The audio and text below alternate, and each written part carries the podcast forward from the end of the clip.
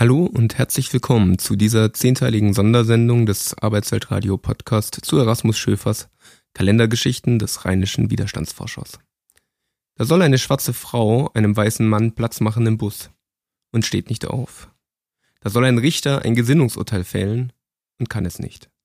Da soll ein Soldat seinem Land absolut loyal dienen und veröffentlicht doch Dokumente über die staatlich angeordneten Verbrechen. Erasmus Schöfer geht in seinen Erzählungen bekannten und unbekannten Widerstandsgeschichten nach, Widerstand von einzelnen Unzufriedenen, der manchmal Großes bewirken kann. Diese Kalendergeschichten des rheinischen Widerstandsforschers sind 2016 im Verbrecherverlag erschienen und dank dessen Erlaubnis werden einige davon nun im Arbeitsweltradio Podcast zu hören sein. Die Geschichten werden gelesen von Claudia Säuferer und Peter Schad.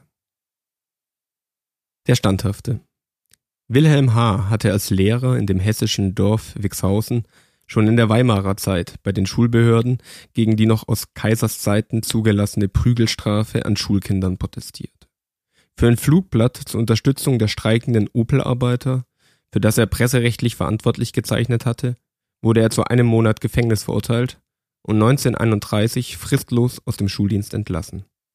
Weil er sich ein Jahr später in Mörfelden gegen die Absetzung des kommunistischen Bürgermeisters Zwilling engagierte, die zu einem Aufstand der Dorfbewohner geführt hatte, wurde er als Rädelsführer zu 15 Monaten Gefängnis verurteilt, musste aber bald entlassen werden, weil er als Abgeordneter im Landtag die Sozialdemokraten gegen die Nazis unterstützen sollte.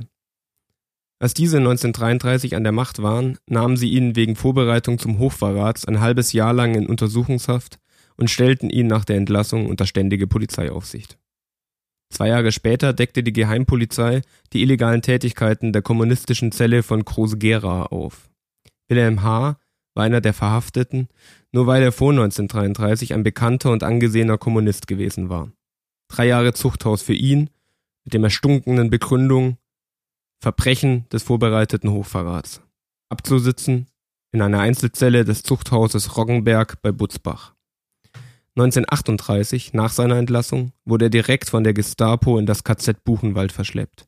Schutzhäftling Nummer 1224.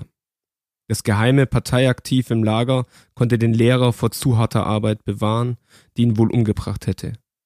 1942 wurde er in die Schreibstube geschleust und war zuletzt bis April 1945 Blockältester von Block 8, in dem vor allem Kinder und Jugendliche eingepfercht waren.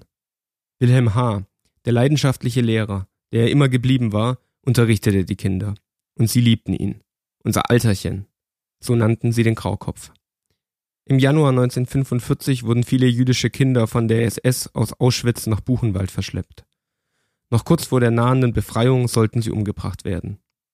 Es gelang Wilhelm H., diese Absicht zu vereiteln, indem er in der Schreibstube hinter die Namen der jüdischen Kinder von einem anderen Genossen statt Jude Ungar schreiben ließ und den Kindern einschärfte, bei jeder Frage der SS-Leute nach ihrer Identität Ungar zu sagen. Diese für die beiden Kommunisten lebensgefährliche Täuschung gelang so gut, dass die 159 jüdischen Kinder die Befreiung erlebten. Viel später, im Juli 1986, ehrte die jüdische Stiftung Yad Vashem Wilhelm H. für die Rettung dieser Kinder mit dem Titel Gerechter unter den Völkern. Die schlimmste Prüfung für diesen standhaften kommunistischen Kinderfreund ereignete sich erst nach der Befreiung. Im Sommer 1945 wurde er in seinem Heimatkreis Groß-Gera von der Staatsregierung zum Landrat auf Lebenszeit ernannt, aber zwei Monate später auf Druck der Besatzungsbehörde wieder entlassen.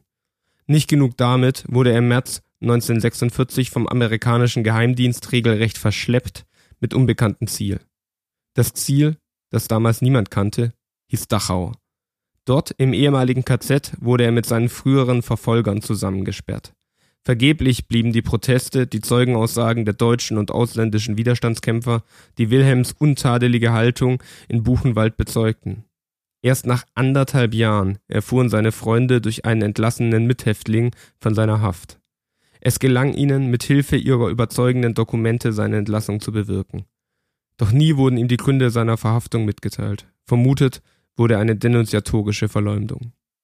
Noch acht Jahre lang war er kommunistischer Fraktionsvorsteher im Kreistag von Groß-Gerau und Parteisekretär. Nichts hatte diesen Mann von seinem Kampf für eine gerechtere Gesellschaft abbringen können, bis er nächtlich mit seinem VW einen auf der Straße geparkten amerikanischen Panzer rammte und dabei sein Leben verlor. Mir scheint es fast, ein symbolischer Unfall, dass er durch den Zusammenstoß mit dem stählernen Fahrzeug seines Klassenfeindes zu Tode kam.